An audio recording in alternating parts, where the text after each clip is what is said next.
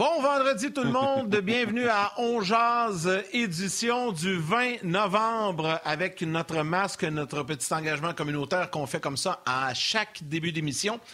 Euh, la situation qui est toujours euh, un peu inquiétante euh, au Québec, partout sur la planète. Donc, on vous rappelle que nous, ce qu'on ce qu'on prône, c'est de porter le masque, se laver les mains, la distanciation sociale. Si on veut reprendre un jour nos activités en, en attente du vaccin qui va arriver au cours de la prochaine année, que l'on dit, on le souhaite en tout cas, ben on n'a pas le choix d'adopter des mesures sanitaires pour se protéger, protéger tout le monde. On a eu un bel exemple cette semaine avec le cas de Martin et ses filles, qui à l'école, il y avait eu des cas dans ces, dans ces classes et finalement, elles ont testé les deux euh, négatives. Donc, tant mieux. Pourquoi? Parce qu'elles ont porté le masque. On respecte votre choix, mais nous, c'est notre petit engagement communautaire. Comment ça va, euh, mon ami Martin? Ça va bien, mon chum. Puis le monde capoterait, hein, ceux qui sont contre les masques, de savoir que mes enfants, en attendant leur test, portaient le masque dans la maison pour ne pas euh, donner ah, ça aux autres membres de la famille au cas où ils avaient euh, la COVID. C'est quoi? Je vais prendre la balle au bon là-dessus. Souvent, en début de show, on remercie, on salue les gens qui nous écoutent, les gens à la télé, les gens sur le podcast. On va saluer notre boss à RDS, peu importe qui ils sont. Euh, on voit ce qui se passe présentement dans les médias. On ne sait pas quand est-ce que le hockey va recommencer. Puis c'est important pour nous autres que le hockey recommence pour qu'on puisse être en onde. Euh, on va leur dire merci parce qu'on voit tout ce qui se passe un peu partout. Puis nous autres, à RDS, on a encore nos jobs. Non seulement ça, RDS se fait un devoir de faire travailler un peu tout le monde au lieu que ce soit toujours les mêmes qui soient. Euh, donc, un gros bravo, un gros merci à RDS qui pendant la pandémie, on est en pandémie présentement, puis on a décidé de ramener On jase cinq jours semaine. Ça, c'est nous deux, ça, Yann. Fait que, euh, puis c'est Joël, puis euh, euh, c'est, Corinne, c'est Valérie qui font les réalisations également. Donc, c'est du monde qui travaille grâce à, ce que RDS prône. Donc, un gros merci à nos, à nos employeurs. Puis, je vous invite à, à, leur faire sentir que vous appréciez qu'on soit là tous les jours du lundi au vendredi, que ce soit à la TV ou sur le podcast. Très bien dit, mon cher ami. On invite les gens à nous envoyer également leurs commentaires, leurs, questions via l'RDS.ca, via la page Facebook également. On fait toujours la lecture, on, regarde vos commentaires, soyez assurés. Et on n'a pas le temps toujours de toutes les nommer en ondes. On essaie d'en faire le, plus possible. Mais sachez une, une chose, qu'on les lit quotidiennement et euh, on vous répond également. Euh, ça nous fait toujours plaisir et chaud au cœur de voir que vous êtes autant, aussi nombreux à commenter et à participer euh, sur nos différentes plateformes. Grosse émission, gros vendredi avec Guy Boucher qui sera avec nous un peu plus tard. Mais on débute tout d'abord avec notre ami Stéphane Leroux qui est là. Et Stéphane qui arrive à, un moment bien précis avec tout ce qui se passe au hockey junior, la bulle à Québec, le camp de l'équipe Canada junior. Salut Steph! Salut Yannick, j'espère que quand tu disais grosse émission, c'était pas à cause de nous deux. Là? Non, non, non, non. Ben, les gens, les gens, les, gens le savent, là, mais. Non, non, non, non, non, non. Non, grosse émission parce qu'on a, beaucoup, on a beaucoup de contenu. il est en forme, le Steph, aujourd'hui. c'est vrai qu'il y a quand même du poids dans ce show-là. Mais, me suis accroché des chandails. J'ai voulu t'imiter un peu, Yannick. C'est bien. Parfait, ça. Des chandails d'équipe Canada à part ça. Y a-tu une histoire avec tes chandails? Raconte-moi ça, là. C'est. Martin, vendredi passé, disait qu'il s'ennuyait de mon décor, alors j'ai essayé de faire quelque chose de nouveau. Ben écoute, la, seule chose que je peux vous dire, c'est que celui du bas ici, c'est le nouveau. il n'a pas été porté encore, il va être porté là, pour euh, le chandail héritage. J'ai été euh, chanceux, j'ai oh, participé à la campagne avec Hockey Canada pour... Euh, pour le lancement de ce chandail-là. Alors, ça me fait plaisir de, vous le montrer et on va le, on va le voir pour la première fois là, pendant le Mondial Junior. au moins un match. Euh, où l'équipe canadienne va le porter. Les autres, ben, c'est ceux qu'on a eus là, en 2015, 2017, dans, les, dernières années. J'en ai, quelques-uns, chandail, j'en ai peut-être pas autant que vous, là, mais euh, j'ai pensé, vu qu'on parlait du camp de sélection, de, de, sortir ben quelques oui. chandails à l'arrière comme ça, en espérant, que ça va tenir, en espérant que ça va tenir le coup. on, en a déjà le vu live tomber. peut tomber ou baisser. Ça peut arriver, c'est pas grave. Euh, Steph, on parle d'équipe Canada Junior. Évidemment, le camp a commencé cette semaine, euh, puis on en parle beaucoup, c'est dans l'actualité. Euh, d'abord, avant de parler des nouvelles des Québécois et tout ça, j'aimerais qu'on revienne un peu sur ce qui s'est passé hier. Il est arrivé un petit incident hier au camp d'équipe Canada Junior. Raconte-nous ça, là. Et tu sais quoi, c'est des petits incidents comme ça qui fait que des fois, ça peut changer tout l'esprit d'une équipe. Euh, je vous raconte rapidement la, façon dont ça se passe. Habituellement, je suis sur place, mais évidemment, pandémie oblige, on suit ça à distance. Euh, là, en ce moment, il y, a 40, ben, il y a 44 joueurs sur 46 d'arrivée. Alors, on divise ça en deux groupes, les rouges, les blancs. Chaque groupe a son heure de pratique. Hier, le groupe des blancs devait s'entraîner à 11h30, heure de, Red Deer. Alors, c'est évident que si l'entraînement commence à 11h30, en tant qu'entraîneur, tu t'attends à ce que les joueurs soient sur la glace un petit peu avant, parce que comme André Tourigny dit, si le match commence à 11h30, tu arrives à 11h30, ben, tu es en retard. Alors, euh, Kirby Dak et Dylan Cousins, c'est quand même deux gros morceaux, là, deux gars qui vont jouer dans l'équipe, c'est sûr. Dak a joué 64 matchs avec Chicago l'an passé. Cousins, un vétéran. C'est deux candidats même pour être capitaine ou en tout cas avoir une lettre sur leur chandail. Ils avaient des traitements à suivre avec euh, le physiothérapeute et tout ça. André Tourigny, le personnel d'entraîneur, n'était pas au courant de ça. Alors, ils se sont présentés, pas en retard, ils se sont présentés à 11h30 pile sur le banc des joueurs pour embarquer. Mais déjà, les joueurs, ça faisait un petit bout de temps qu'on tournait, qu'on euh, faisait des étirements.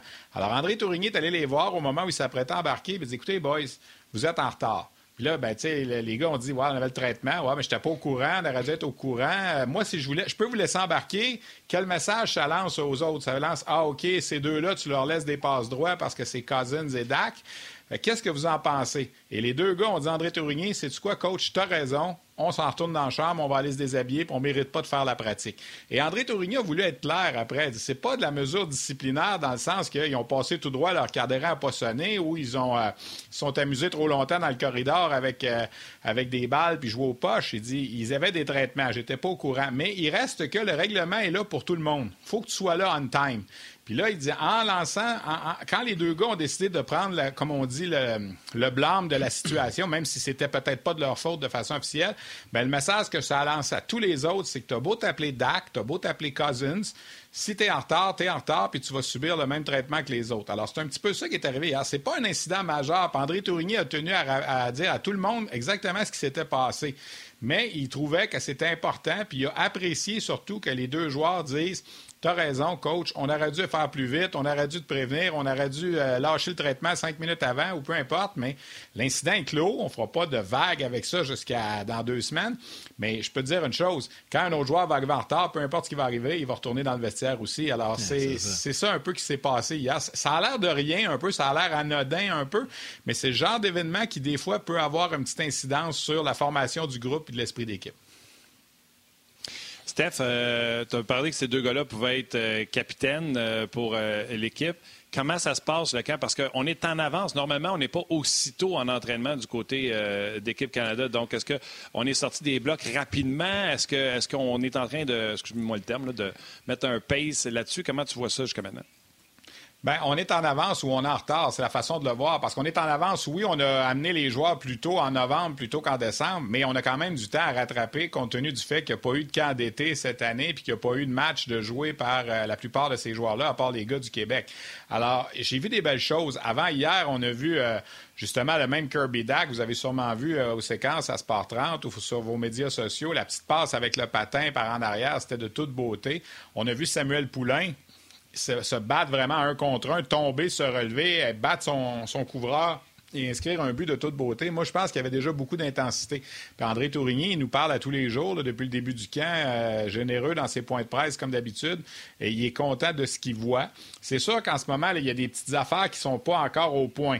Il y a trois joueurs qui arrivent des collèges américains. Il faut qu'ils s'entraînent seuls à part. Ils ne font pas partie des deux groupes parce qu'ils respectent une certaine quarantaine. Alors, ils ne sont pas dans le groupe avec les autres. Ils sont trois là, qui, euh, qui subissent ce, ce, ce contretemps-là. Je dirais Dylan Holloway, Alex Newhook et le gardien québécois Devin Levi parce qu'ils étaient aux États-Unis avant de se présenter à Red Deer. Alors, ils en ont quelques jours encore. Tu as deux joueurs qui n'ont pas encore sauté sur la patinoire. Xavier Simoneau, au moment où on se parle, est dans l'avion entre Montréal et Calgary pour s'en aller rejoindre l'équipe à Red Deer. Il, attendait chez lui des fameux résultats de COVID. Il y a eu un test positif au départ, il a repassé un autre test négatif, alors il fallait attendre d'être sûr avant de l'intégrer là-bas. Il est en route. Ridley Gregg, un choix des sénateurs d'Ottawa, lui est encore chez lui, test de COVID positif selon son agent, est en quarantaine, pourrait rejoindre l'équipe la semaine prochaine. Alors, c'est des petits contretemps qu'il y a comme ça, mais on a tellement de temps, comme on disait, le, camp est tellement long que même si les joueurs prennent du retard un peu, on va quand même être en mesure de, rattraper le temps perdu. Puis j'invite des gens tout de suite, puisque le temps me le permet, puis on est là-dedans. En fin de semaine, samedi et dimanche, il y a deux matchs intra-équipe à 20 h, heure du Québec. Et sur rds.ca, on va présenter ces matchs-là avec euh, euh, des petits commentaires alentour. Les gens vont pouvoir suivre. Ce ne sera pas une diffusion ah là, avec euh, cinq caméras comme on a habituellement, mais on va quand même avoir l'occasion de voir les matchs intra-équipe. Il va en avoir trois de ces matchs-là, samedi, dimanche, et il y en a un mardi prochain à midi aussi. Donc, en même temps qu'on jase, on va être là. Euh, Normand, moi, Michel va faire un match aussi, probablement. On va se diviser la tâche un peu, Michel Lacroix. Alors, c'est pour un petit peu mettre la table. C'est encore tôt, mais à partir de samedi prochain, samedi le 28 novembre, là, on va avoir les matchs vraiment contre les universités de l'Alberta à vous présenter à RDS aussi à 20h, samedi le 28 et dimanche le 29. Donc, on va voir lentement, mais sûrement, la formation de cette équipe-là. Les trois matchs qui ont en fin de semaine, samedi, dimanche et mardi à midi, heure de l'Est, à la suite de ces matchs-là, on va retrancher les joueurs. Probablement 12, 15 joueurs parce qu'il y a trop de joueurs au camp. On voulait avoir beaucoup de joueurs au départ pour justement pouvoir jouer des matchs intra-équipe rouge-blanc. Mais quand ces matchs-là vont être joués, il va falloir qu'on coupe un peu les effectifs pour commencer à travailler avec le groupe avec lequel on va faire trois autres semaines pour se rendre jusqu'à la formation de l'équipe le 13 décembre. Steph, parle-moi donc un peu des Québécois qui, sont là-bas ou les gars de la Ligue de hockey junior majeur du Québec. Il y en a quelques-uns. Euh, je sais qu'André Tourigny a eu des bons mots pour, entre autres, Jacob Pelletier euh, hier, mais euh, raconte-moi un peu comment ça va pour nos, boys du Québec là-bas. là bas ben écoute, Simoneau, je t'en ai parlé, il n'est pas arrivé encore. Alors pour lui, ça a été difficile un petit peu de, se faire valoir. Euh, dans le cas de Samuel Poulain, on a vu des beaux flashs de ce que j'ai pu voir sur certaines séquences. Évidemment, on ne voit pas les entraînements au complet n'étant pas sur place. On est privé de. On voit juste ce que la caméra veut bien nous montrer. Mais en tout cas, il y a eu des beaux flashs avec lui. Euh, tu as parlé de Jacob Pelletier. C'est certain que Jacob Pelletier, c'est dans les favoris. Moi, je pense que lui, il a plus une place à perdre qu'à gagner dans son cas. Je pense qu'il est sur le. en anglais, on appelle ça le depth chart la, formation fantôme de l'équipe, Pelletier a sa place. Il a joué avec euh, l'équipe canadienne des moins de 18 ans au Linka Gretzky en 2018 quand André Tourigny était l'entraîneur. Euh, l'équipe qui a gagné la médaille d'or avec Alexis Lafrenière notamment. Il s'est blessé à un certain moment dans le tournoi, a fait une vilaine chute, s'est blessé au poignet, a dû euh, déclarer forfait, mais demeurer quand même euh, dans l'entourage de l'équipe. Et je vais citer quelques mots qu'André Tourigny a dit de lui encore hier. Il a dit c'est un joueur d'équipe exceptionnel, c'est un gagnant par tout ce qu'il a passé. Il l'a même qualifié de rayon de soleil. Il dit c'est un gars qui réussit à ramener tout le monde alentour de lui. les propos étaient élogieux à son, à son endroit. Alors, à moins qu'il subisse une blessure grave, Jacob Pelletier, j'ai l'impression, va faire partie de l'édition 2021 d'équipe Canada Junior. C'est sa dernière chance. Il a 19 ans. L'an passé, une semaine avant le camp, il s'est blessé, a subi une commotion cérébrale, n'a pas pu se présenter au camp. Euh, Jacob Pelletier nous disait hier, il dit, c'est sûr que j'ai été fâché pendant une semaine, puis après ça, je me suis mis à suivre l'équipe, à regarder les matchs, puis j'étais comme un fan, j'encourageais. Tu sais, Jacob Pelletier, ceux qui ont la chance de le côtoyer, vous savez quel genre de bonhomme c'est. Les gens de Québec le connaissent beaucoup. C'est un gars de la région de Québec. Il a joué trois avec les Wildcats de Moncton. Cette année, il est rendu à Val d'Or. Il a été capitaine à Moncton, il est capitaine à Val d'Or. C'est ce genre de bonhomme-là. C'est un leader, c'est un, un, fatigant sur la glace. C'est un petit peu un style Gallagher, là, toujours dans le trafic, puis sourire fatigant un peu pour les adversaires. Puis il marque des gros buts. Il a gagné dans le Midget 3A, Yannick, il y a quelques années avec euh, le séminaire Saint-François. C'était lui le joueur par excellence des séries. Euh, c'est un gars que moi j'aime beaucoup. C'est un gars qui est de commerce agréable. Euh, je pense que ce gars-là, c'est le Québécois, je pense, qui a le plus de chances de se tailler une place dans l'équipe. Je dis pas que Samuel Poulain ne sera pas là. Je dis pas qu'Andrix Lapierre ne sera pas là. les autres non plus. dans le cas de Lapierre, ce que j'ai aimé, là, dès le départ, on l'a réuni avec Cole Perfetti. Ces deux-là, dans le même tournoi que je parlais où Jacob Pelletier s'est blessé, euh, non, c'est pas vrai, c'est l'année suivante, euh, en 2019, ils ont été ensemble, les deux, 12 points, 11 points. Et c'est Pelletier qui est avec eux en ce moment. Puis André Tourigny disait de Pelletier, c'est le fun, Pelletier peut jouer à gauche, peut jouer au centre, peut jouer à droite. Là, je l'ai mis à droite avec Lapierre puis Perfetti. On espère que ça va marcher, ce trio-là. C'est un trio qui pourrait peut-être être une unité euh, dans le temps des fêtes. Perfetti, selon moi, a sa place dans l'équipe. Dans le cas de. Il était au camp l'an passé. Dans le cas de la pierre, ben, ça va dépendre comment ça va se passer. Il a seulement que 18 ans, il ne faut pas l'oublier. Euh, mais ça regarde quand même bien là, pour nos bonhommes. C'est sûr que euh, Maverick Book va peut-être être un négligé un petit peu des parieurs parce qu'il n'a que 18 ans. on le sait, on, souvent, on privilégie les gars de 19 ans. Dawson Mercer va être là parce qu'il était là l'an passé. Là, il va rester les trois défenseurs des Maritimes qui, eux, ont l'avantage d'avoir joué beaucoup de matchs depuis le début de la saison, particulièrement Luca Cormier et Jordan Spence. Les deux sont capables de faire marcher peut-être un défenseur offensif, l'avantage numérique. Tu sais, un Luca Cormier a seulement 18 ans. Son entraîneur à Charlottetown me disait l'autre jour, si tu cherches un gars pour faire rouler l'avantage numérique, un genre de général, ça peut être le gars parfait comme septième défenseur euh, parce qu'il n'a que 18 ans. C'est pas un, c'est pas un ça gars avec un gros gabarit. ceux qui ont joué, Steph? Ben, ceux des Maritimes, je pense que oui, Martin, parce qu'au Québec, il ne faut pas se compter d'histoire. Chicoutimi a joué cinq matchs avant de se rendre au camp. Alors oui, c'est cinq de plus que les gars de l'Ontario, mais les trois joueurs des Maritimes, les trois défenseurs, Spence, Barron, puis euh, euh, Cormier ont joué 14, 15, 13 matchs. Alors, tu sais, c'est beaucoup de hockey comparé à tous les autres. après la première séance d'entraînement, euh, il y, avait Dylan Cousins qui était en entrevue, puis on lui a posé la question à propos des gars du Québec, puis il dit « They were flying on the ice ». il sentait la différence, comment les, les, joueurs du Québec avaient déjà un petit peu plus de synchronisme. Alors oui, c'est sûr que ça peut pas nuire, mais tu sais, à la fin, là, il reste encore un mois. Les joueurs qui ont, qui ont pris du retard vont, vont se rapprocher, puis sais, il en demeure pas moins que t'as beau pas avoir joué de l'année, tu as des habiletés quand même. Là, puis ces gars-là qui sont, euh, sais, les Kirby Dack, même s'il n'a pas joué là, depuis le mois, de, le mois d'août ou quoi de même, ou Cousins, ils vont être là pareil, même s'ils ont manqué des matchs, c'est sûr. Là.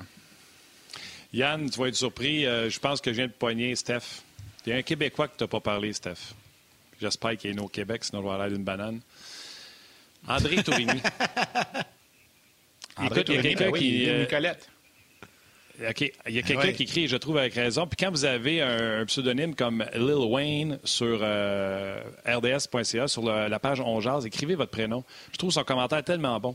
Et j'aime vraiment regarder l'équipe Canada Junior chaque année au tournoi de Noël. Mais le fait qu'André Tourigny est le head coach en ajoute, c'est un, ça a un bon cachet. À toute fois qu'il passe sur le show, Steph, il donne un méchant show. Les gens l'adorent. Puis ça doit être le fun cette année aussi, au lieu d'avoir un Hunter plate là, euh, en entrevue, d'avoir un Tourigny. Tu l'as dit en ouverture que c'était euh, qu'il était très généreux. Ça aussi, ça doit rajouter. Euh, le fait que, c'est un Québécois aussi. Ben écoute, moi je connais André Tourigny depuis quoi une vingtaine d'années, quand il est devenu adjoint avec Denis Franqueur à l'époque avec les cataractes de Shawinigan. C'est un gars qui est rentré là que je ne connaissais pas était un petit peu timide dans son coin. Après ça, il a fait un pas en arrière. Il est allé diriger les, les estacades dans la Ligue Midget 3A. Puis, on lui a offert le poste à Rouen-Noranda. Il a gardé sa job pendant 11 ans. Puis, il n'a jamais été congédié, André Tourigny. C'est lui qui est parti parce qu'il a eu la chance d'aller avec Patrick Roy au Colorado. Il a fait deux ans au Colorado. Il a décidé après ça de s'en venir à Ottawa avec Dave Cameron, qui était son bon ami, qu'il avait connu justement dans le programme de Hockey Canada. Il est allé à Halifax. Euh, on lui a offert le job là-bas quand il a décidé de revenir au niveau junior.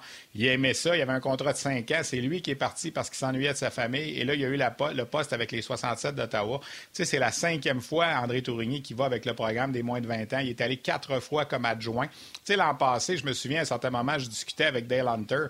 Puis Dale Hunter, à la, télé, c'est pas le fun tout le temps. Tu sais, Dale, quand les lumières allument, il aime pas ça, les entrevues. Mais quand tu jases dans le corridor avec, il est tellement gentil, puis il est tellement drôle je sais que les, partisans du Canadien détestaient Dale Hunter quand il jouait avec les Nordiques, mais c'est un, bonhomme le fun à, jaser avec. Puis il prend des nouvelles du Québec à chaque fois. Puis il me parlait d'André Tourigny, puis il disait, il disait, là, j'ai le titre d'entraîneur-chef, puis lui adjoint, mais ils on est co-coach. Ont, c'est, pas un one-man show ici. Il, est il, est autant entraîneur que moi. Puis moi, l'an passé, j'avais fait la promotion pour qu'André Tourigny soit l'entraîneur de l'équipe. L'an passé, au moment où l'équipe a perdu il y a deux ans. Puis André Tourigny m'avait dit, je ne retournerai pas comme adjoint, Stéphane, je vais y aller juste comme entraîneur-chef parce que j'ai fait mes classes comme adjoint. Finalement, Mark Hunter, le frère de Dale, a convaincu André Tourigny de dire Viens donc comme adjoint avec Dale, vous allez être co-coach, puis tu vas avoir autant de responsabilités, puis tout ça. Puis André a accepté d'y aller, puis finalement, ils ont gagné la médaille d'or, puis André Tourigny a eu quand même un rôle important dans l'équipe l'an passé. Et là, ben, cette année, finalement, il a sa chance. Je trouve juste ça dommage qu'il a sa chance dans un tournoi où ça sera pas tout à fait pareil parce qu'il n'y aura pas les spectateurs puis il n'y aura pas l'ambiance qu'il y a habituellement. Mais écoute, je pense que pour lui, c'est business as usual. Il est embarqué là-dedans à 100 000 à l'heure. Puis l'avantage qu'il a, là, un petit peu, d'une certaine façon, c'est qu'il n'a pas à se préoccuper trop de ses 67 d'Ottawa pendant qu'il est là-bas parce que les 67 ne joueront pas avant le mois de février. Alors, il est vraiment comme à temps plein là, avec le programme canadien. Euh, Steph, deux questions du public euh, qui, ont, rapport avec l'équipe Canada Junior. Euh, d'abord, je te pose les deux, puis je te laisse répondre par la suite. Jean-Sylvain Belair, est-ce que Lafrenière va être libéré? Je comprends pas pourquoi il n'est pas là à ce moment-ci, vu qu'il n'y a pas de hockey dans la Ligue nationale. Première question. Deuxième, Jonathan Ouellette, est-ce que le tournoi va être disputé dans une bulle similaire à ce qu'on a vu avec les séries de la Ligue nationale? Bon, première question. Les Rangers de New York, pour l'instant, n'ont pas libéré Alexis Lafrenière, mais n'ont pas fermé la porte à prêter Alexis Lafrenière à la formation canadienne si le début de saison dans la Ligue nationale est retardé. Vous savez, Kirby Dack, avec les Blackhawks de Chicago, il est là présentement, mais si jamais on annonce que la Ligue nationale reprend officiellement le 1er janvier, puis que le camp des Blackhawks commence le 15 décembre, L'équipe Canada va perdre Kirby Dack, il va retourner avec les Blackhawks de Chicago. Alors, c'est deux, approches différentes. Chicago a dit à Dak, mais va t'entraîner avec les kids, puis si tu peux, jouer le tournoi. Alors que les Rangers ont décidé d'attendre dans le cas de la Frenière, surtout qu'il ne connaît pas New York et tout ça. Alors, on a décidé de l'amener à New York pour l'instant, puis de lui le, mettre dans le bain un petit peu. Mais si la Ligue nationale commence, exemple, le 1er février, puis que les camps d'entraînement de la Ligue nationale commencent le 15 janvier, moi, je pense que la Frenière va participer au camp, euh, va participer à l'aventure parce qu'il a encore le droit d'y aller. Puis euh, les Rangers n'ont pas fermé la porte. Pour ce qui est de la deuxième question, oui, ça va être une bulle exactement comme on a vu dans la Ligue nationale. Les dix équipes dans la Ligue nationale, il y en avait 12 équipes à Edmonton, 12 équipes à Toronto quand ça a commencé. Alors là, il va y avoir 10 équipes qui vont tous rentrer dans une bulle. La date ciblée, c'est le 13 décembre. Alors, le 13 décembre, l'équipe Canada va voyager de Red Deer à Edmonton et les autres équipes vont rentrer, vont tous rester dans le même hôtel, vont avoir chacun leurs étages différents et tout ça. Et il va y avoir le, personnel de diffusion de TSN, RDS qui va être là aussi. ces gens-là vont tous être dans une bulle. Ils vont circuler seulement de l'hôtel à l'aréna, de l'aréna à l'hôtel. C'est tout. Pas de contact extérieur et tout ça. Les autres journalistes vont être en haut, pourront pas s'approcher des joueurs pour faire des entrevues. Ça va se faire via Zoom, comme on a vu dans la Ligue nationale. Quel meilleur. C'est un scénario, dans le fond, qui tombe bien. Le tournoi était prévu à Edmonton cette année et Edmonton a justement expérimenté la bulle de la Ligue nationale cet été. Alors, ils savent exactement comment ça fonctionne. Euh, c'est un, beau hasard d'une certaine façon. Et moi, je pense que ça va fonctionner. on, va, avoir voir de, beaucoup de similitudes avec ce qu'on a vu euh, lors des matchs cet été dans la LNH. As-tu vu l'entrevue avec André Tourigny quand il patinait sur la frenière? J'ai dit, garde, y a-tu quelqu'un qui peut prendre le, chandail numéro 11 ou, 13? Tu avais entendu sa réponse quand il a dit non, il est dans ma ah chambre puis il reste là? Puis cette semaine, on lui a reposé la question dans les, euh, dans les conférences d'après-entraînement aussi. Puis il a dit euh, si jamais on me dit que euh, la frenière s'en vient, ça va me prendre à peu près une ou deux secondes pour y trouver un trio, il n'y a pas de problème. C'est bon. Euh, Steph, on va parler également de ce qui se passe dans la Ligue d'hockey euh, junior majeur euh, du Québec dans quelques instants. Guy Boucher également s'en vient. Yann, c'était un commentaire ou deux. Tu as un peu de temps avant la pause de, à la télévision parce qu'ils vont aller en sport flash. Sinon, j'aimerais saluer Gaétan, Olivier, Marc qui sont encore avec nous sur notre page On Jase. Ouais, ben, tu sais, je peux peut-être nommer quelques noms rapidement. Euh, Philippe Miglierina qui nous écrit, David Montour également. Et vite, vite, vite, il y a Jocelyn Charrette qui dit Les gars, ça fait deux ans que je vous écoute à tous les jours en différé quand je travaille. Pour la première fois, je vous écoute en direct et c'est vraiment le fun. Donc, euh, des petites salutations comme ah, ça. Ben, je te laisse aller pour la pause, mon cher. Ben, c'est la pause.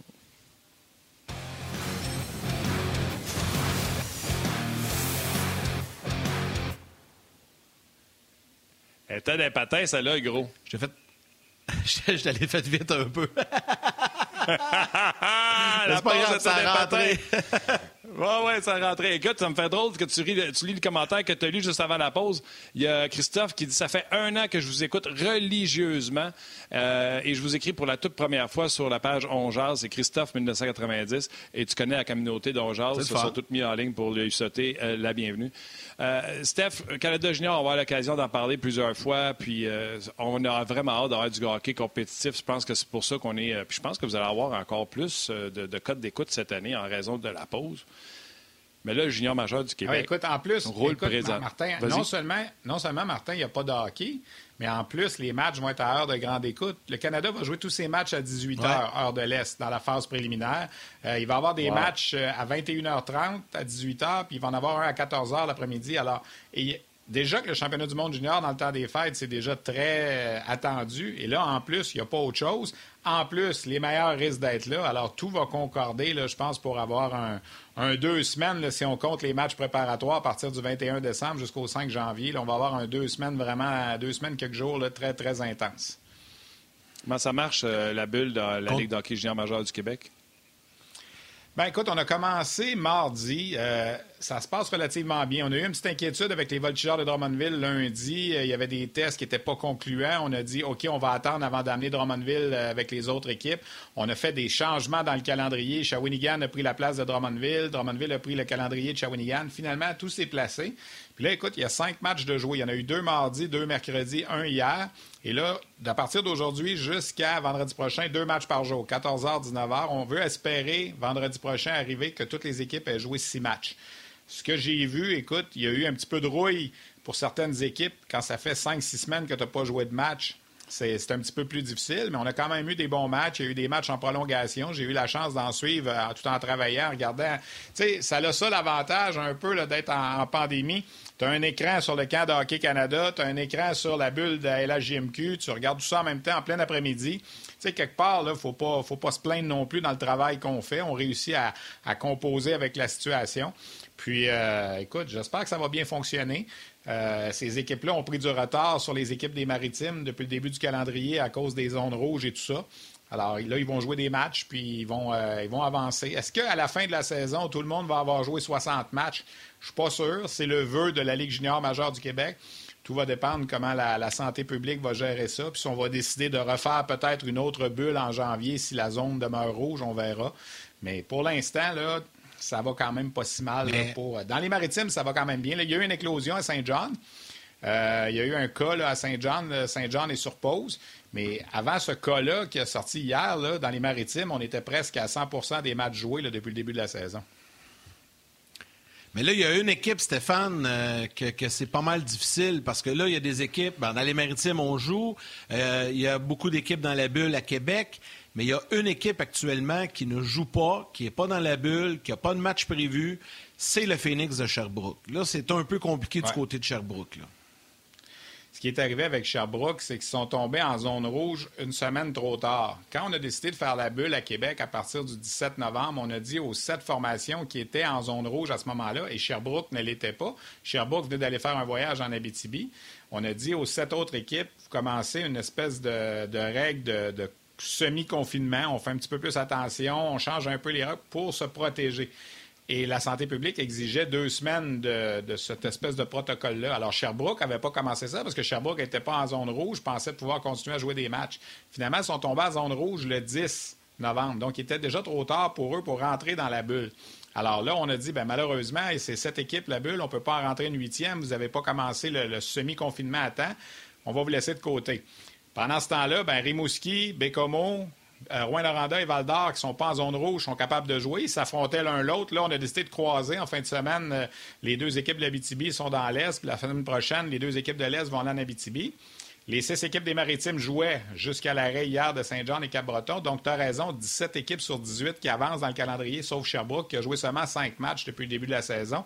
Et j'ai échangé des messages textes avec euh, l'entraîneur-chef euh, Stéphane Julien, directeur général. J'ai croisé aussi Jean Gagnon, son adjoint, en fin de semaine. Et euh, les deux ne savent pas s'ils vont jouer d'autres matchs en 2020. parce que quand on va sortir de la bulle, début décembre, si c'est encore des zones rouges, ben eux, ils ne pourront pas jouer. Les seuls qui vont pouvoir continuer à jouer, c'est Val d'Or, Rouen, Bécomo, Rimouski. Alors, est-ce que les, les, autres équipes devront attendre à 2021 pour jouer? Alors, c'est possible que Sherbrooke euh, lorsqu'on va arriver au début 2021, il y a seulement cinq matchs de jouer de leur calendrier et qu'il y a des équipes dans les maritimes et certaines au Québec qui aient joué 16, 18 ou 20 matchs. Alors, c'est sûr qu'il y a un retard important.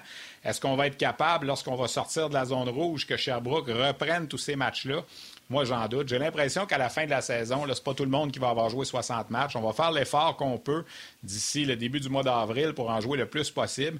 Et le classement va se faire selon le pourcentage de victoires et non le nombre de points qu'on aura obtenus au classement. Parce que c'est ça, parce que c'est pas tout le monde qui va avoir joué, je pense, le même nombre de matchs à la toute fin. Euh, Jules qui demande sur la page de Onjaz euh, comment ça se passe euh, au centre Vidéotron dans la bulle? Euh, tu sais, vive qu'il y a quatre équipes normalement qui se croisent. Est-ce que tu as une idée de comment ça fonctionne? Il y a trois équipes dans un hôtel. On a eu, euh, dans ma balado-diffusion en début de semaine, on a eu Kevin Cloutier, directeur général des Tigres de Victoriaville, qui nous a expliqué un petit peu comment ça fonctionnait. Il y a trois équipes dans un hôtel à Québec, il y a quatre équipes dans un autre hôtel.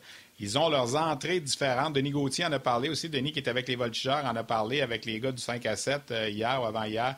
Ils rentrent par des portes différentes. L'ascenseur pour certaines équipes, les marches pour d'autres équipes. On n'a pas le droit de se visiter en chambre. Là. Je veux dire, euh, les gars de Victoriaville, ils montent pas deux étages plus haut pour aller jaser avec leur chum de Shawinigan. On évite tout ça.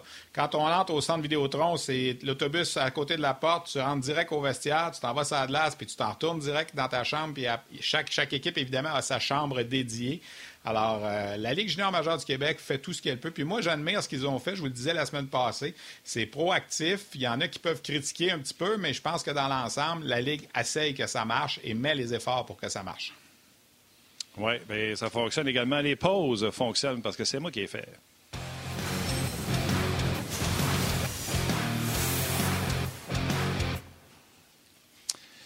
Les gens qui étaient partis pour les grands titres à RDS, euh, merci d'être de retour. Stéphane Leroux est toujours avec nous. Guy Boucher s'en vient. Guy qui nous espionne, qui nous écoute euh, présentement.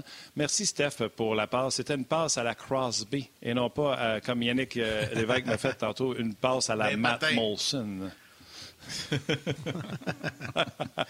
Hier, je t'en avais fait deux belles, par exemple. Euh, oui, non, trois belles à part de ça hier. T'étais excellent hier. Écoute, Steph, euh, avant qu'on te quitte, euh, c'est certain là, que c'est un avantage. Puis on l'a déjà fait féliciter la Ligue d'hockey junior majeure du Québec pour ce qu'il faisait versus les autres ligues qui étaient, qui étaient en pause. Pour la suite des choses pour eux, je t'ai posé pour le hockey junior avec les Maritimes, je te pose pour le futur de ces joueurs-là qui jouent quelques matchs versus ceux qui sont emboîtés du côté de l'Ouest canadien et de l'Ontario en vue du prochain repêchage. Est-ce que ça leur donne un edge? C'est certain que plus tu vois des joueurs, plus tu euh, peux les aimer, mais en même temps, plus tu vois des joueurs, plus tu peux leur trouver des défauts aussi. Il y a, deux façons de voir ça.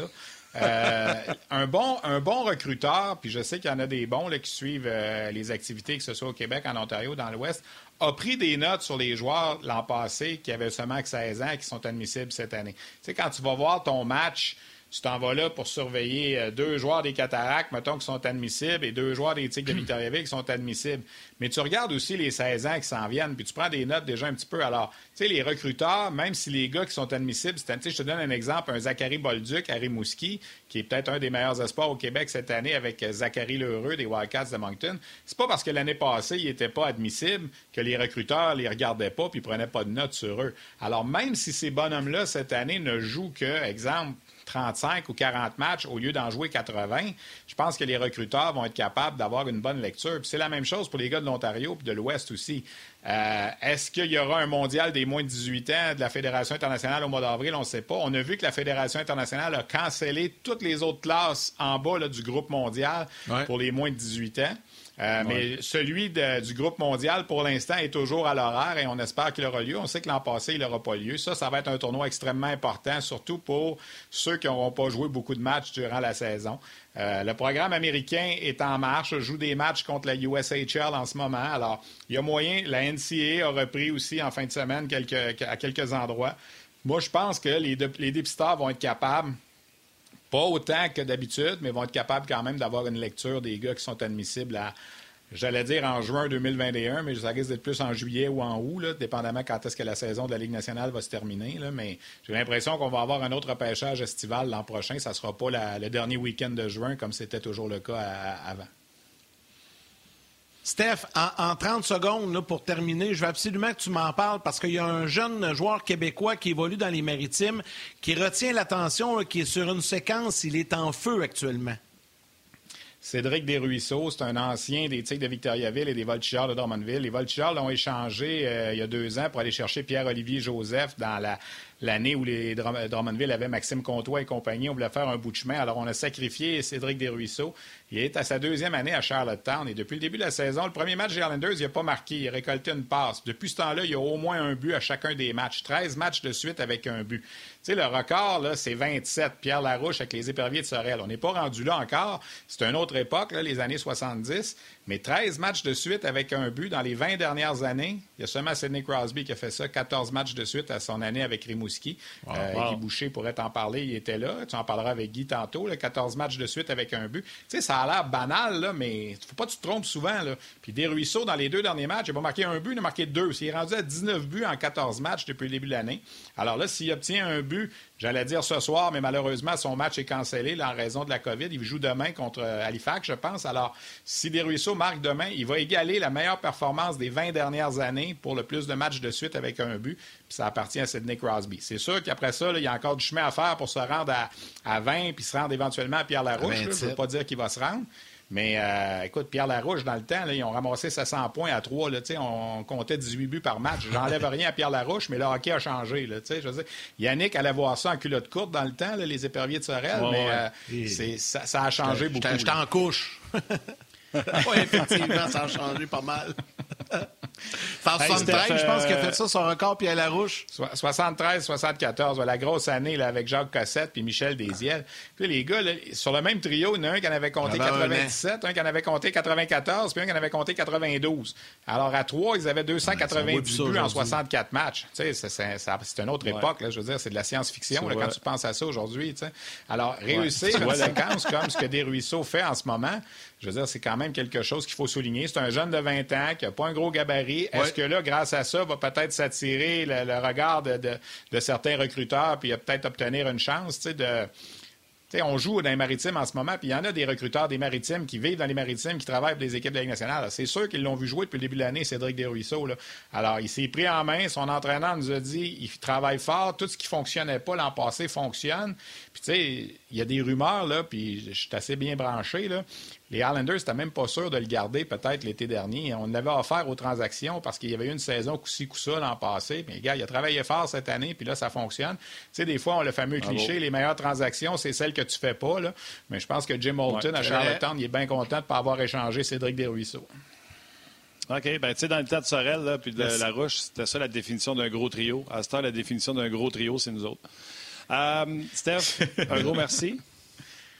Un gros merci, Steph. Puis euh, on prend deux secondes pour plugger ton podcast euh, sur la glace. C'est diffusé quand? Ben, on l'enregistre toujours le lundi après-midi. Ça s'est mis en ligne parce que c'est pas en direct. C'est mis en ligne habituellement vers 15h, 15h30 tous les lundis. On parle de, des espoirs, on parle de la Ligue américaine quand il y en a, on parle du junior, du midget quand il y en a. Alors, c'est sûr que nos sujets sont un petit peu plus euh, concis en ce temps-ci. On, espère que bientôt, on va être capable de, on va être capable de, reprendre la même envergure qu'on avait. Là. Yes, sir, mon chum. Un gros merci. Merci, Steph. salutations, salutations à Guy Boucher. J'aime beaucoup. on lui fait le message. Ben, il t'entend d'ailleurs. Merci, il Stéphane. Oui, oui, il t'écoute.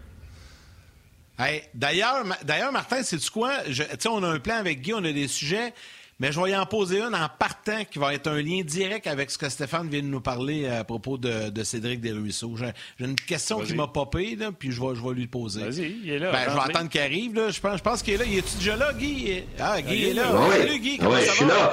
Mais avant ta question, là, il est-tu bon, Stéphane? Sérieux, c'est, ah oui, il est bon. c'est tout le temps, bon, ça Les gars, appelez-vous, faites-vous un super zoom, là. Tabarnak. Non, non, mais... J'aime beaucoup Guy. Il est bon, Stéphane. Non, mais il y a beaucoup d'informations. Nous break, là. Non, mais c'est parce que moi, ce que je trouve impressionnant, c'est que c'est beaucoup d'informations comme une encyclopédie, mais ça coule tout le temps. Là. Tu n'en aperçois pas, puis à la fin, là, tu viens d'avoir. Euh, là, c'est une demi-heure, tu viens d'avoir euh, une, demi-heure d'informations de, euh, à tous les niveaux. c'est impressionnant, mais ah, c'est sûr, que Stéphane, il y a, beaucoup d'expérience, mais moi, ce qui m'impressionne, c'est qu'il est capable en deux secondes de se rappeler des noms, de la, place précise, de l'année. Écoute, puis je suis convaincu que là-dedans, il n'a pas écrit ça sur un bout de papier. Là, ça sort, ça sort. C'est impressionnant. mais écoute, hockey junior, tu sais, autant c'est à TSN, des anglophones, tu vas voir Bob McKenzie, tout ça, que c'est des sommités, là, puis à Noël, ben là, nous, chez nous, ben c'est ça. Stéphane, euh, Stéphane, c'est Noël. C'est ça. Hey Guy, Stéphane, il parlait de Cédric Desruisseaux, là, qui il y a 13, buts, 13 matchs consécutifs avec un but. Euh, le, record de Sydney, c'était 14. Puis il parlait de Pierre Larouche, 27, c'est bien loin. Mais ça m'a amené à une question. Euh, je vais donner un exemple, une situation bien précise. Admettons, là, il est à 13, son prochain match pour égaliser le record à, Crosby. Comment un entraîneur gère ça si ton gars a pas de but, puis es rendu en troisième période, puis que je sais pas, moi, il reste 10 euh, minutes à jouer en troisième période, puis là, tu veux l'aider, mais en même temps, tu veux pas déroger de ton plan de match? Je te pose la question, est-ce qu'un entraîneur va être sensibilisé ou va être porté à peut-être lui donner une présence de plus ou deux présences de plus en fin de match pour lui permettre d'aller chercher ce but pour suivre sa séquence? Ben oui, mais la vérité, c'est moins en pensant à sa séquence pour la séquence, c'est pour gagner ton match parce que ton rôle comme entraîneur, c'est de voir qui, qui est hot, qui, qui est sur une lancée, qui, qui est, peu importe que ce soit des buts ou des il nous a bloqué 22 lancés dans les quatre derniers matchs. Tu veux mettre tes meilleurs joueurs sur la glace, ceux qui vont te permettre de gagner. Fait que c'est sûr que c'est comme un gars qui a deux buts dans un match, puis t'es à la fin, t'aimerais bien ça qu'il ait son, son tour de chapeau. Les joueurs respectent beaucoup ça. Non seulement le joueur lui-même respecte ça, mais les autres joueurs de l'équipe aussi respectent le fait que tu y penses. Puis tu sais, des fois, tu y penses pas. Euh, dans, cette, dans, dans cette situation-là, tu vas y penser, parce que là, ça devient une très longue séquence. Mais tu sais, des fois, dans un match, tu es conscient qu'il y a un but, tout ça, mais des fois, tu pas conscient que ton gars a deux buts. Tu, tu euh, as, vu à peu près ce qui s'est passé. Quelqu'un a marqué un but, là, il y a eu deux, trois déviations, il y a quatre, cinq gars devant le filet, puis ça, puis la vérité, euh, ça m'importe pas, moi, là, qui a marqué le but à ce moment-là. Là. Fait que des fois, ça se peut que tu aies un de tes joueurs qui s'en va d'abord, hey, coach, coach, il y en a deux. Oh, ah, OK, t'as minute, c'est vrai. fait que, tu sais, je te dirais que tu le fais autant que possible, mais tu le fais évidemment pour deux raisons. Tu veux que ton équipe gagne, mais tu le fais aussi parce que le gars, il est hot. Là. C'était le plus de chances, probablement, que ce gars-là, il, a plus de motivation, puis il a plus de confiance que les autres à ce moment-là. Alors, c'est pas juste c'est pas par pitié parce que tu veux aider quelqu'un, c'est parce que tu veux gagner ton match et, ce, gars-là, justement, semble avoir le plus de, euh, d'atouts, le plus de confiance à ce moment-là pour t'aider à gagner un match, c'est clair. Mais oui, tu as un côté personnel, tu as un côté humain, c'est clair. Te souviens-tu de la série de buts de Crosby? Hein? De, Crosby? Non. Ouais. non, je m'en souviens pas. Écoute, la vérité, il y en a tellement tu vois, Steph, lui, s'en souvenait. Ah non, mais c'est pour ça que c'est impressionnant. Moi, j'étais là, je m'en souviens même pas du nombre de buts. Tu m'aurais dit, il y a eu des séquences. Ben oui, il y a eu plein de séquences. On a eu de toutes les sortes, des séquences de passes, de buts, de ci, de ça. À un moment donné, là, tu sais pas combien de records qu'il y a eu. C'est ça. La vérité, là, ces choses-là, -là, c'est pour les partisans, puis c'est pour les médias. C'est comme entraîneur tu restes pas là-dessus. Là. Il y a des grosses, grosses affaires que tu te rappelles. Comme on se rappelle que on a gagné 35, on n'a pas perdu 35 matchs en ligne. on a fini l'année, ça faisait 28 en ligne qu'on n'avait pas perdu une. Dans ce temps-là, par exemple, avais pas de, tu pouvais finir avec un match, nul. Alors, on avait 28 matchs qu'on n'avait pas perdu, puis on a gagné après ça 7 matchs en ligne dans les séries, ce qui faisait 35. Donc, on égalait euh, London cette année-là, qui était l'autre grosse équipe là, euh, au Canada. Fait c'était un peu une compétition. Ils se pataient bretelles qui en avaient, euh, eux autres, pas perdu 35 en ligne. Je me souviens plus c'était combien. Je pense que c'était 28. Même chose que nous autres. C'est exactement ça, 28. Mais eux autres, ça s'était arrêté. Avant Noël, je pense. Euh, en saison régulière. Nous autres, on ne pouvait pas continuer, on ne pouvait pas battre le record en saison régulière parce que le 28e match, c'était le dernier match de la saison régulière. Sauf que nous, on considérait qu'on l'avait battu parce qu'on avait été en mesure de, de, gagner sept autres matchs dans les séries. Alors, euh, on se pétait bretelles qu'on était meilleur que London, mais on a perdu en finale. Écoute, puis Guy, comment envie de faire euh, un lien, ou vas-y, Anne. Ah, ben, moi aussi, je vais faire un, je veux revenir un peu sur. Mais je peux-tu vous devancer sur deux choses? Première question, tantôt, tu as dit tu as l'air d'une banane, Martin. Ça, ça m'intriguait. Je ne sais pas ce que ça veut dire. Tu, vois, tu pourrais-tu nous éclairer là-dessus? Tu voulais pas avoir l'air d'une banane. Avoir l'air d'une banane? Ouais. ça, c'est la première fois que je l'entends. C'est qui veut dire avoir l'air niaiseux, mettons. OK. Ah, OK. Ça, c'est dans ton patelin, ça? Ah. C'est... C'est pas moi. Euh, voyons, euh, ça page Georges, tout ça qui dit euh, veut pas avoir l'air d'une banane. Ouais, je sais pas. En tout cas, ça ben, m'intéressait. je me disais peut-être qu'il y avait quelque chose de spécifique. Ouais, c'est ça, mais je me demandais s'il y avait quelque chose de spécifique avec la banane. En tout cas. Mais l'autre affaire que je t'ai trouvé brillant euh, et consciencieux, euh, c'est quand tu as parlé de, de, de, euh, de, ceux qui dirigent RDS. Puis, euh, honnêtement, là, je, je, je suis complètement d'accord avec toi. on parle tellement des choses qui vont pas bien, puis que quand, les gens de RDS, c'est un Ouais, va très bien aujourd'hui, tu vois. L'autre jour, c'était. L'autre jour, c'est ça. J'avais un petit bouteille mais qui coupait le fil à toutes les deux minutes pour m'écœurer. Mais, euh, ben, écoute, le, leadership, le leadership et la culture d'entreprise de RDS, euh, Ben Media, tout ça est formidable. Honnêtement, là, c'est extraordinaire. C'est des. Dominique, moi, en tout cas, personnellement, Dominique Vanelli puis Charles Perrault, c'est les deux individus avec qui j'ai parlé en premier. Puis c'est c'est ces gens-là qui m'ont attiré RDS. Parce que tu dis, si, si ces gens-là dirigent, sont, sont, sont, au leadership de tout ça, ben, ça veut dire que toute la culture repose sur des gens comme ça. tout repose sur le leadership. Alors, tu peux, tu peux laisser présager dans ce temps-là que, que, que tu as, une culture d'empathie, puis de, de, des gens humains. Puis, euh, en tout cas, je trouve ça extraordinaire. Je suis totalement d'accord avec toi. Puis on le dit pas assez souvent. Quand on entend souvent qu'est-ce qui va pas dans la vie, qu'est-ce qui devrait être mieux fait, puis qu'est-ce que si, puis qu'est-ce que ça. Mais ça, c'est formidable. Puis comme les équipes dans le national, un, un propriétaire comme Atempa, il euh, n'y a pas un gars qui a perdu son salaire encore. Écoute, c'est extraordinaire. Même pas de pourcentage de perdu. C'est autant de milieu administratif que, que milieu hockey. Écoute, ça prend, ça prend des gens très empathiques pour ça. En tout cas, Guy, je confirme que tu n'es pas le seul qui a pas. C'est un très beau message que tu as lancé, euh, puis tu as bien fait d'y revenir. Concernant la banane à Martin, tu n'es pas le seul qui n'a jamais entendu ça. Sur Facebook, ah. ça explose en ce moment. Tout le monde envoie des messages. Jamais entendu ça. Léandre Pelcha, Kevin Simon, moi non plus. Martin Landry, jamais entendu ça dans ma vie. Et là, ça déboule, mon ami. Là, l'histoire de la banane à Martin et de son expression. C'est comme l'autre jour, t'en souviens-tu, j'avais parlé de Joe Tartampion. Là. Ben, il y en a plusieurs qui ont réagi à ça. Ben, là, c'est un peu la, même chose. Hey, Guy, je veux revenir sur l'équipe Canada Junior. En fait, je veux juste faire le lien un peu avec euh, l'histoire que Steph nous a racontée euh, concernant la situation qu'André Tourigny a gérée hier avec Kirby Dack puis Dylan Cousins. Euh, tu sais, il a bien géré ça, je pense, le coach là-bas. Il a bien fait ça, mais c'est pas évident. La ligne est mince. Hein? Ça, ça peut bien virer comme ça peut mal virer. Tu sais, pour un entraîneur avec une équipe sur une courte période comme ça, il arrive une situation, faut tu gérer ça de la meilleure façon possible, mais la ligne est mince, non? Ouais, non, non, non, justement, pas mince. c'est quand on pense pas mince? ça non, elle n'est pas mince, parce que c'est quand on pense qu'elle est mince, qu'on a peur d'agir pour protéger la culture, qu'on la perd, notre culture. Alors moi, chapeau à André Tourini. Je l'ai vécu, écoute, tu sais, j'étais neuf fois avec l'équipe Canada, puis non seulement ça, je l'ai vécu à tous les niveaux, que ce soit dans le midget, que ce soit dans l'universitaire, junior majeur, ligne américaine, ligne nationale, avec les hommes avec l'équipe Canada ou avec les moins de 18 ans ou avec les moins de 20 ans ou, ou Coupe Spangler.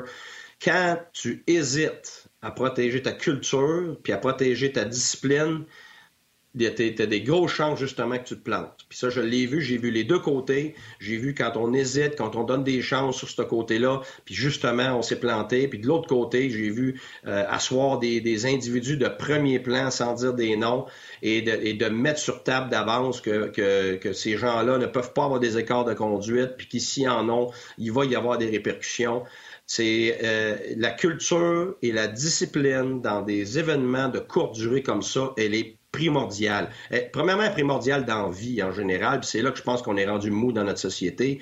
Puis je pense que c'est un superbe exemple à, mettre au grand jour parce que euh, tu sais, nos jeunes, on le voit maintenant, des fois, ah, OK, euh, demande au professeur d'avoir l'examen, pousser un petit peu plus loin, arrive en retard là, ah, c'est pas grave, pourquoi que les exigences sont si difficiles, pourquoi les standards? Ben écoute, si tu es dans un environnement où, c'est pas de l'élite, où c'est pas des, euh, un encadrement de, standards élevés, OK, correct, tu dirigeras ça comme tu veux. Mais quand tu diriges l'élite, quand tu diriges des grosses entreprises avec des standards élevés, mais il faut que tu, faut dictes ton ton et ta culture. Puis ça, c'est la discipline. Tu peux jamais avoir un quart de discipline. Tu peux pas avoir la moitié de la discipline. C'est pas de la discipline. La minute que tu, tu as des écarts là-dedans et tu laisses ça aller, ben, tu es mort dans ta culture parce que tu viens de dire à tout le monde que c'est pas grave, je vais l'étirer pour un, je vais l'étirer pour l'autre. Alors, il y a trois choses qui, qui, sont des non négociables dans un environnement élite. Un, c'est ton attitude. Est-ce que tu en veux plus ou est-ce que tu en veux moins? Deux, c'est ton éthique de travail. Si tu travailles juste fort, c'est pas assez parce que tout le monde travaille fort. Fait que tu ne pourras pas dépasser les autres. Tu dois avoir une éthique de travail acharnée et surtout, c'est ta discipline. Ben alors, ces trois choses-là, c'est, tu ne peux pas passer à côté. Si tu n'es pas capable de gérer ces trois choses-là, puis tu es gêné, puis tu penses que c'est une ligne fine, ben, tu pourras jamais avoir des standards élevés avec des résultats élevés. Alors, moi, je lève mon chapeau. André, c'est clairement euh, quelqu'un qui a de l'expérience. Il l'a vu par le passé, je suis convaincu, parce que moi, je l'ai vu avec Équipe Canada à tous les niveaux. L'aurais-tu fait, l'aurais-tu fait avec un joueur important? Exemple, si tu rentres pas des rangs, tu as beau être le meilleur, tu es assuré d'une job, on ne te prendra pas? 100% Regarde, je vais te donner un exemple. Je ne nomme, nomme, pas de nom. Là. Notre meilleur défenseur avec l'équipe Canada des moins de 20 ans, puis ça, je vous dirai pas qui, fait que vous ne pourrez pas débattre lequel était notre meilleur. On l'a assis, on était avec euh, Pat Quinn, puis on l'a assis avant. Regarde, en ce moment, tu fais pas le club. Pas parce que tu pas assez bon, parce que ton attitude puis ta discipline ne cadre pas dans ce qu'on a besoin pour un, tournoi de, courte durée. Tu peux pas commencer à gérer des niaiseries pendant un tournoi de courte durée parce que de, toute l'attention devient vers les niaiseries plutôt que vers ce que as euh, sur quoi tu dois te concentrer. Alors, plus ton événement est court, euh, moins ta laisse est longue. Alors, on y avait dit, garde, est-ce que tu es capable de te retenir pour deux semaines? Sinon, tu t'en vas chez vous. Puis c'était notre meilleur défenseur. Alors, il, écoute, il a très bien compris l'ampleur de, de, de, de, ce qu'on essayait d'expliquer. Et puis, il a été très bon tout le long du camp. Mais on savait que si le camp s'éternisait une autre, une autre semaine ou deux, trois semaines, fort probablement que la, vraie personne euh, serait ressortie. Puis cet individu-là, plus tard, évidemment, on, je, je, je l'ai entendu parler. C'est pas quelqu'un qui a réglé ses, ses, sa discipline. Euh, hey, Guy, contagieux avec les autres. Oui. Guy, tu sais-tu que Google puis euh, HockeyDB existent? C'est sûr que les gars sont tous partis sur DB pour voir l'année de Pat Quinn, les défenseurs qui étaient là. D'ailleurs, pour te donner un exemple à quel point c'est puissant ouais, le mais podcast. Tu ne pourras, pourras, pas savoir qui que nous on considérait comme meilleur. Je, je, le sais, mais les gars sont déjà partis. Avant que tu parles de ça, il y a 10 minutes, il y a un gars qui a le logo des Whalers d'Hartford, puis son nom, c'est Pat Brun. S'il vous plaît, écris ton prénom écrit Votre podcast influence toujours les joueurs les plus recherchés sur Hockey DB. Vous avez parlé de Desruisseaux, il est rendu troisième sur DB comme joueur le plus recherché. Il y a un gars après ça qui écrit, c'est Olivier, il dit il est rendu premier. Patrick rajoute, c'est vrai, il est rendu là. Olivier rajoute, Pierre Larouche et Jacques Cossette sont rendus dans le classement, dans le top 5 parce qu'ils ont été cherchés. Donc, aussitôt qu'on parle de joueurs sur le show, les gars sont les plus recherchés sur Hockey DB. Là, je te garantis ma paye. J'ai vu ça il y a 10 minutes. Je te garantis ma paye qu'avec ce que tu viens de dire, les gars sont en train les gars et les filles sont en train de squatter, voir l'équipe Canada Junior coachée par Pat Quinn pour trouver de qui tu parlais. Ouais, mais tu pourras pas, tu pourras pas savoir parce que nous, la manière qu'on regardait nos défenseurs, on les évalue pas nécessairement comme les gens les voient. Tu sais, c'est pas parce qu'un gars est spectaculaire euh, que c'est lui qui est notre meilleur. Nous, à ce moment-là, puis je vais te dire un exemple, un attaquant euh, sur notre quatrième ligne à ce moment-là, c'était Jamie Benn quatrième ligne. On parle pas de lui, là. Je suis pas de lui que je parle parce que c'est un défenseur. Mais plus tard, plus tard, il est devenu, c'est une vedette. Puis on a des gars qui étaient sur la première ligne à ce moment-là, les Hodgson ou d'autres joueurs, qui n'ont pas vraiment fait de fureur, puis ils n'ont même pas vraiment joué dans le professionnel après. Alors, à ce moment-là, dans les moins de 20 ans, tu as des gars qui sont répertoriés comme tes plus complets, ceux qui vont jouer contre la meilleure ligne, euh, défensivement, offensivement ou le plus complet. c'est pour ça que nous autres, dans, dans l'apport que ce joueur-là avait avec nous, on le considérait à ce moment-là le meilleur, mais plus tard, tu regarderais le nom, tu dis, ben voyons non, c'était pas le meilleur. Ben oui, mais pour nous, à ce moment-là, dans le développement de ce joueur-là, il était notre meilleur. C'est pour ça que tu pourras pas vraiment savoir. C'est parce que, tu sais, c'est la même chose avec des gars que j'ai eu dans la ligne américaine. J'ai déjà euh, assis des... J'ai déjà mis quelqu'un dehors d'une pratique. Euh, j'ai déjà mis euh, un, j'ai déjà assis un gars dans les astrades dans, dans, dans la Ligue américaine pour notre match le plus important des, joueurs de premier plan parce qu'ils sont arrivés en retard au meeting le matin pour, le match. Puis c'est pas parce que je les aime pas. Regarde, tu le sais. on le sait, Mike Hoffman. Regarde, va te le. Mike Hoffman, dans, dans le junior, il avait manqué ses cours du matin. On jouait le match le plus important contre Shawinigan le soir. Mais c'était établi d'avance et si tu manquais ton cours, tu manquais le match, puis tu écrivais des, lettres d'excuses à tes professeurs. Fait que moi, c'est ça que je m'en allais dire. Je suis convaincu que, toute cette discipline-là euh, par Tourini avec les joueurs. Donc, il faut que tes actions. Faut que je t'arrête, mon chum. Et, suivre ça. Faut que je t'arrête. Garde ton, garde ton respire. On s'en va à la pause. Les gens à la télé, merci d'avoir été là. On se rejoint demain. Venez nous rejoindre sur le web. Ça se poursuit.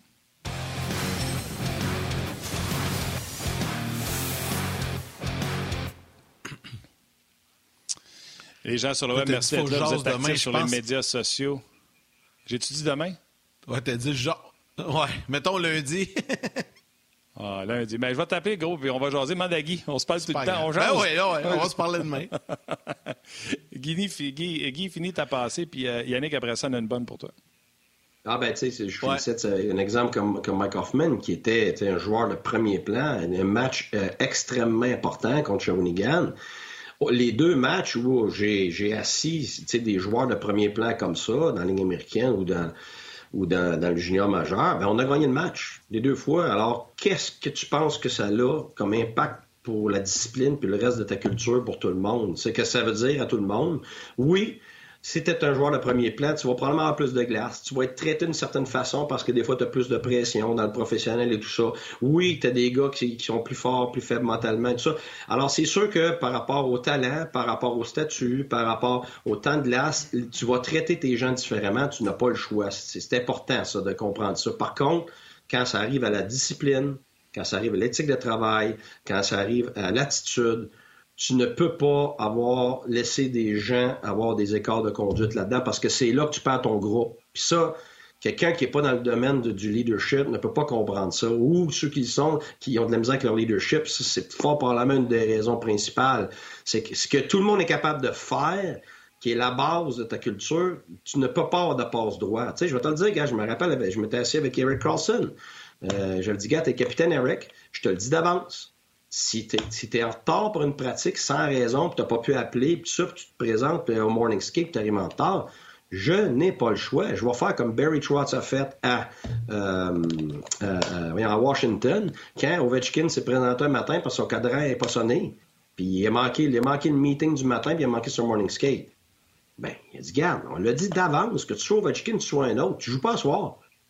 Ah, fait donc, j'avais déjà dit ça à Carlson, donc j'ai jamais eu besoin avec Carlson, il n'a jamais été en retard avec moi. Euh, je n'avais entendu avant toutes sortes de, de, de, choses, qui, alors qu'il était plus jeune, puis il manquait un peu de maturité. Mais moi, je, tu te prépares d'avance pour ces standards-là. C'est sûr que si tu arrives un cheveu à ça, puis tu décides à gauche puis à droite, qu'est-ce que tu vas faire dans l'année par rapport à tes règlements, par rapport à tes standards, c'est sûr que tu vas te perdre. Mais si tu établis d'avance c'est quoi tes critères, c'est quoi tes paramètres, et après ça, il faut que tu. C'est comme à la maison. Si tu dis, hey, là, là, si tu rentres pas à minuit, ben, le lendemain, euh, je t'enlève ton téléphone. Finalement, tu y enlèves pas le téléphone. Qu'est-ce que tu penses qui va arriver? Non seulement il va arriver plus tard que minuit les prochaines fois, ton enfant, le frère et la sœur vont faire pareil. Fait que tu, tu fais pas juste perdre ton individu dans ce temps-là, tu perds ton groupe. Puis ça, c'est, tu peux pas faire ça. Tu peux pas perdre ton groupe pour des événements comme ça. Maintenant, il faut que tu sois intelligent. Quelqu'un arrive en retard parce qu'il y a eu un accident. ça, c'est un autre paire de manches. Quelqu'un arrive en retard parce qu'il y a un problème à la maison, euh, sa femme est enceinte puis elle est due. Tu sais, il y a toutes sortes de raisons qui font sorte que. Ouais, c'est différent. à un moment donné, c'est différent. Ça, c'est clair. Donc là, il faut peut-être la, la, clairvoyance dans tout ça.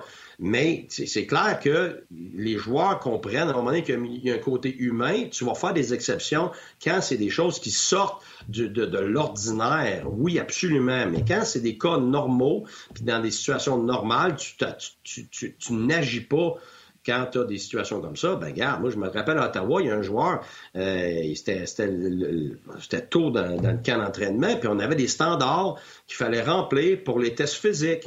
Et le gérant euh, de M. Dorion était puis il avait dit Garde, Guy, il n'a pas été au maximum, ce gars-là. Là. Regarde, c'est clair. Là. Ben, je l'ai fait reprendre. Le lendemain, il s'est présenté à 6h30 du matin avant tout le monde, puis il a repris son test. Ah, il n'était pas, pas trop content, mais je peux te dire que ça a montré le ton pour le reste. Les gars, ils voyaient que j'étais sérieux.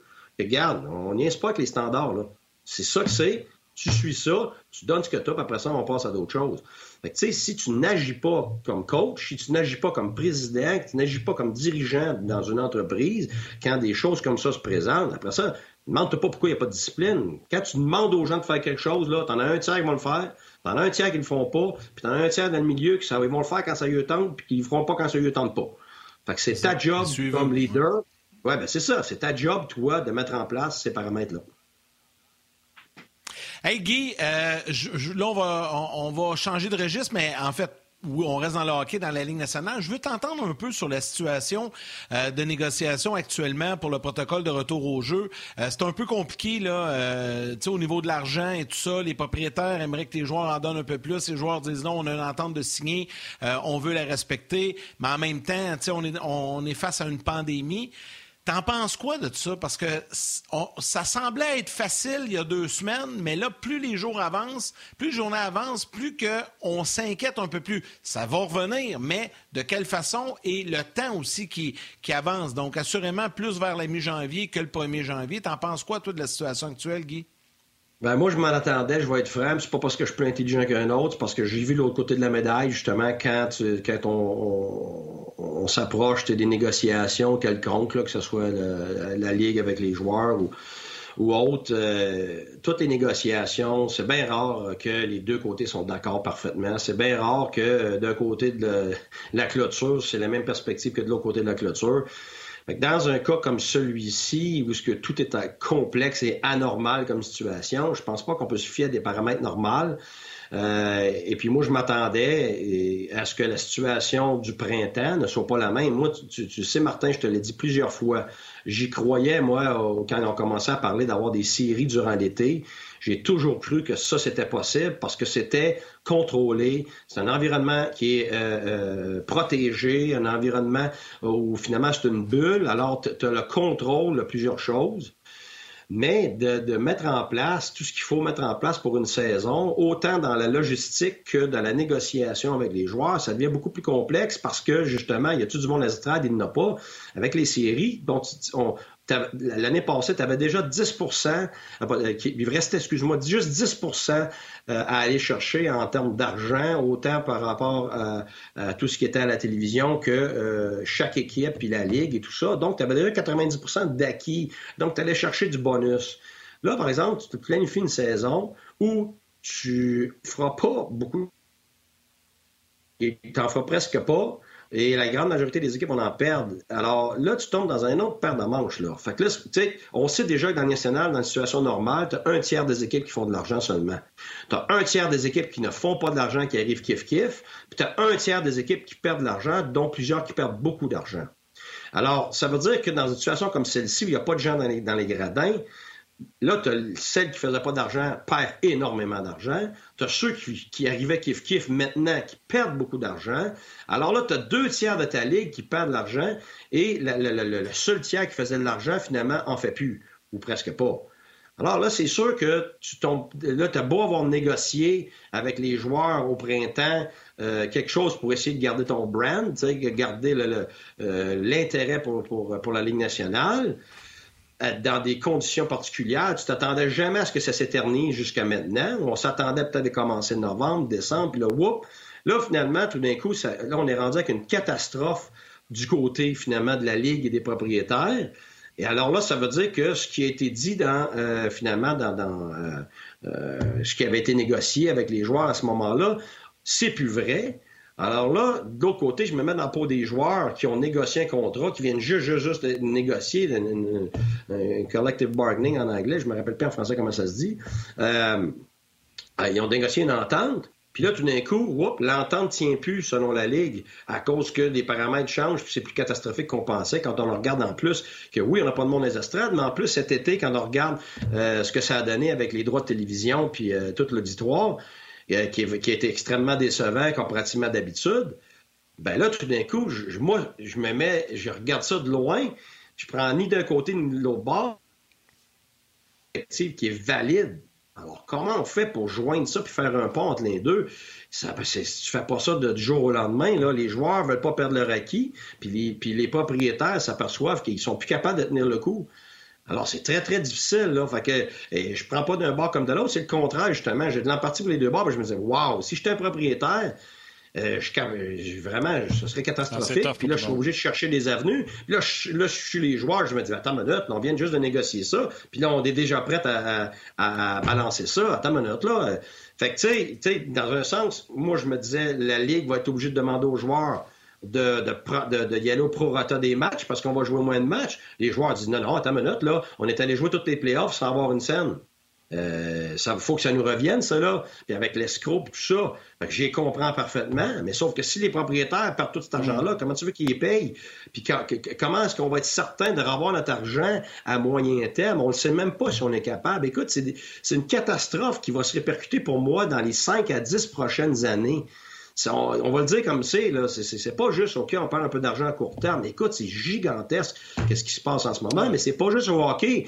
C'est dans, dans, tellement de business. Écoute, là, euh, le Deux Pierrot, là, à Montréal, là, moi, en tant que ça ferme, là, je sais que c'est pas le Deux Pierrot qui sauve la planète, là, mais c'est triste. C'est, c'est ma jeunesse. Je pense à tout le monde. Je pense à c'est juste un exemple parmi tant d'autres que quand tu as des, sommités dans certains domaines, puis au bout de 45 ans, tu es obligé de fermer des portes, que ce soit dans, dans, dans, dans ça ou dans d'autres. Les, artistes, je voyais ça l'autre jour. Écoute, ils, ils peuvent plus être artistes parce qu'ils peuvent pas aller faire de show. Puis aujourd'hui, on sait que juste faire de la musique pour le, pour le web, puis faire de la musique pour, pour la radio, puis euh, l'Internet, tu fais rien. Tu fais des .06 scènes par une chanson qui joue. Fait que, tu sais, c'est catastrophique à tous les niveaux dans notre société. Alors non, j'aimerais pas ça d'un côté comme de l'autre parce que les deux, euh, je comprends très bien pourquoi ça prend du temps, puis je comprends pourquoi ça peut s'éterniser beaucoup plus longtemps qu'on pense.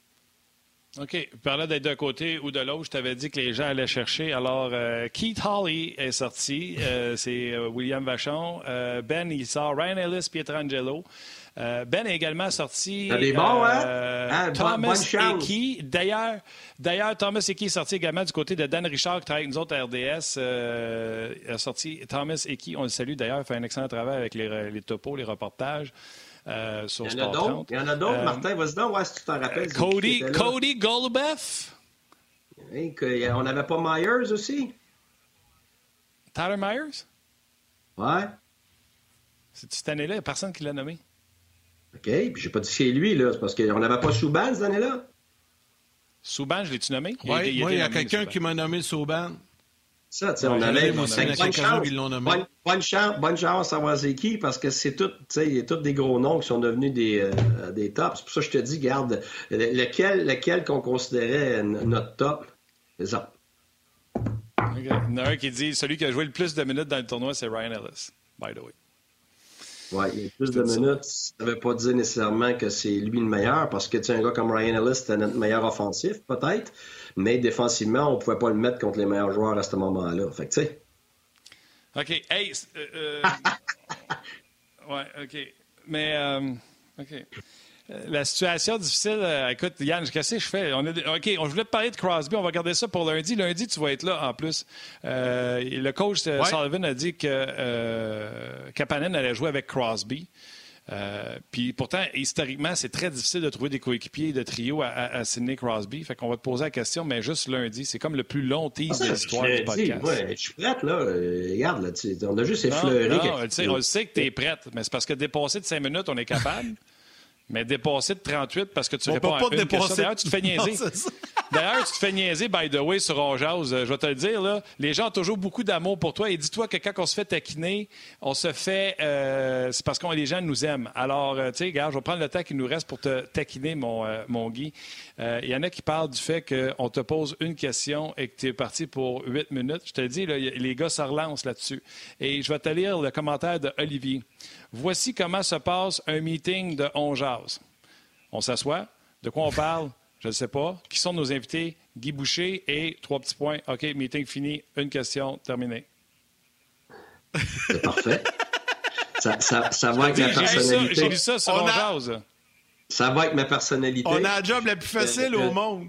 Ah Moi, j'ai une phobie, puis je déteste pour finir ce que je commence. Puis. Euh, laisser des choses euh, qui sont pas euh, qui sont pas bien bien établies puis bien bien sondées. Fait que c'est ça. J'aime mieux, mieux faire une chose très bien qu'en faire cinq tout croche. Ben c'est pour ça, Guy, que ton sujet, on voulait te, jaser quelque chose en, particulier avec Sidney Crosby. On va le garder lundi parce qu'on n'aura pas le temps de, de, de l'éplucher en profondeur. On va faire ça lundi. C'est parfait. les gens t'aiment, Guy. Les gens t'aiment. Il y a Laurent qui crie Guy, tu es incroyable. Ta vision humaine et philosophique me fait beaucoup réfléchir et j'adore.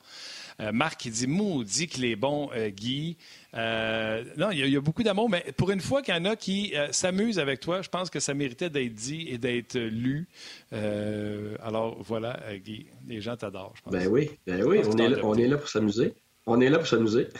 Mais nous autres, ben, puis nous autres, nous autres aussi, Guy, on t'aime bien gros. Puis la bonne nouvelle, c'est qu'on va te retrouver lundi, mon cher ami. Ben merci. Puis garde, c'est drôle que tu me dises ça parce que quand je m'étale comme ça, après ça, quand je réponds plus court et, moins élaboré, dans ça, j'ai une coupe de mes chums qui me textent Ouais, t'as coupé ça court aujourd'hui.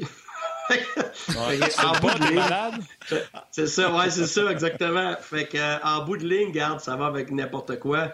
Euh, t'essayes de faire, t'essayes d'être toi-même, puis euh, t'essayes que les gens apprécient. Fait que j'espère qu'on on en a donné assez. Non, non, inquiète-toi pas. Inquiète ben, t'es bien fin, Guy. On te souhaite euh, un. Ouais, puis on souhaite un beau week-end, mais on se parle lundi. Ben merci, ça fait plaisir. À lundi, à Crosby. Salut, Guy. Ouais. on va encore, pas notre encore, encore une fois, le, euh, encore une fois, Martin, euh, ça a été une bonne émission. Ben le fun avec Guy, ben le fun avec Steph, ben le fun avec tout le monde cette semaine. Beaucoup, beaucoup, beaucoup de commentaires. Ta banane a fait jaser, mon ami ton commentaire ben sur la banane et non ta banane. Ils vont faire attention à ce que je dis. Euh, beaucoup de réactions. On va faire attention. Beaucoup, beaucoup de réactions, de commentaires. C'était bien, bien le fun. Euh, si tu permets, avant que je te laisse fermer l'émission, je veux juste remercier Corinne à la réalisation mise en ondes, Joël aux médias sociaux, toute l'équipe de production euh, à RDS qui ont travaillé très, très fort. Euh, merci. Tu l'as dit en début d'émission, puis Guy l'a souligné. Merci à nos, à nos patrons pour l'opportunité. Merci beaucoup à vous tous, les jaseux, d'être avec nous, de nous suivre à la télé, sur le web, rds.ca, FaceTime, YouTube, peu importe. Et c'est toujours un plaisir de lire vos commentaires, euh, qu'on soit d'accord ou non. C'est une belle communauté, la gang d'Ongeance, puis c'est très apprécié. Puis là, ben, c'est la fin de semaine pour nous qui débutent, mon cher ami Martin. Je te dis un gros merci à nouveau pour ton travail cette semaine. J'ai hâte de te retrouver lundi. Oui, merci à toi, Yann. Tu as bien fait de saluer également les gens qui travaillent derrière, comme Joël euh, et euh, Corinne. Merci aux fans de merci aux habitués, les réguliers qui sont là, qui fait que le show est ce qu'il est je pense que vous avez la preuve. On a lu beaucoup vos commentaires aujourd'hui. On en a fait part à nos, intervenants. Donc, un gros merci. En fin de semaine, moi, je serai là. Euh, Yann, ça te tente sur NFL Red Zone. Gros ah, week-end de football. Ben oui, c'est vrai. Il y a des nouvelles qui sortent sur le foot écœurant. Taysonin va être le carrière des, euh, des Saints et non pas euh, Winston. Donc, ça, c'est une grosse nouvelle dans le foot. Les Broncos viennent d'annoncer qu'ils n'auront plus de match à domicile en raison de la COVID. Et toujours dans le cas de la COVID, je ne sais pas si tu as vu passer la nouvelle pendant le show, les Raptors, c'est annoncé, vont commencer la saison du côté de Tampa Bay.